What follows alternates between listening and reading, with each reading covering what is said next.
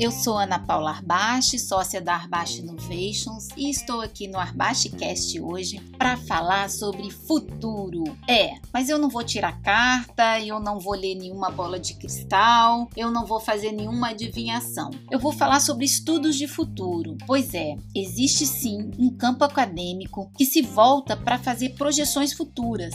Um dos primeiros é, grupos de estudos que começaram a pensar sobre isso foi na Universidade de Yale em 1960. E já tem muito tempo que muita gente quer entender como será futuro. Pois é, esses tipos de estudo, eles buscam compreender um padrão em eventos passados e presentes para poder direcionar as ações para o futuro. Isso pode vir por meio de cenários, que são histórias que vão sendo contadas através desses padrões e ajudam a reconhecer quais foram as mudanças que ocorreram e que pode direcionar algo novo para o futuro. Esse conjunto de estudos de ciência é uma tentativa de prever, com uma abordagem um pouco mais científica, o futuro e levantar essas possibilidades, criando esses possíveis cenários para que a gente possa se antecipar nesse sentido. Então, é uma forma mesmo de entender e criar uma perspectiva de entendimento para aquilo que há de vir. Mas muitos dos estudiosos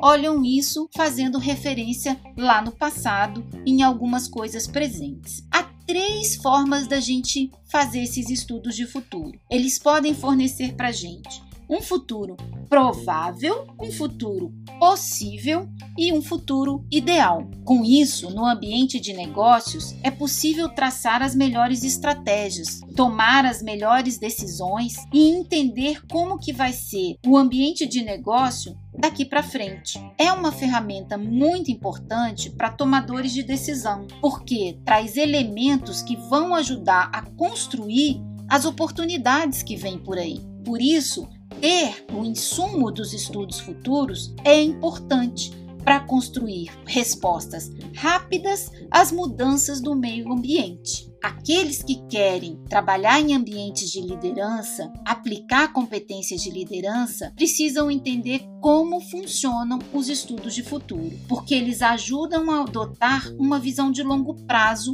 em um mundo de incerteza. Sim, o que, eu preciso ter então para poder fazer ou entender os estudos do futuro? Ele fala muito, as pessoas que eles falam muito, os estudiosos, que é necessário ter uma noção básica de pensamento nos sistemas. Sim, pensar no sistema entender de fato como as políticas, os procedimentos, as mudanças locais afetam o mundo inteiro. Então você precisa entender como que se movimenta esse mundo dentro da complexidade. Para isso, você vai precisar de uma competência muito importante que se chama pensamento sistêmico. É, o pensamento sistêmico, ele atravessa os sistemas e ajuda a fazer a correlação, a interação entre os elementos que informam um sistema inteiro. Nossa, mãe, que coisa complicada, não é mesmo? Sim, os estudos de futuro, eles são complexos, eles cruzam variáveis, eles fazem você entender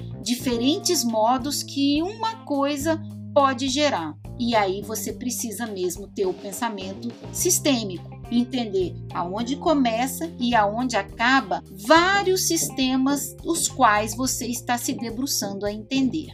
Então é sim um pensamento mais complexo. Hoje há algumas metodologias para se fazer isso análise causal em camadas, níveis de debates diferenciados, trabalhar também métodos de criação de cenários, sistema Delphi, história de futuro, oficinas de futuro, roda de futuro, enfim, se a gente pesquisar, tem muita coisa aí que está disponível para o gestor ou para o líder entender como tomar as melhores decisões a partir dos insumos que os estudos de futuro trazem para gente. Nada é adivinhação, nada está numa carta, nada está numa bola de cristal está sim dentro da forma como pensamos e como entendemos e quais são os insumos que usamos para poder concretamente traçar um futuro provável, possível ou ideal. Muito obrigada!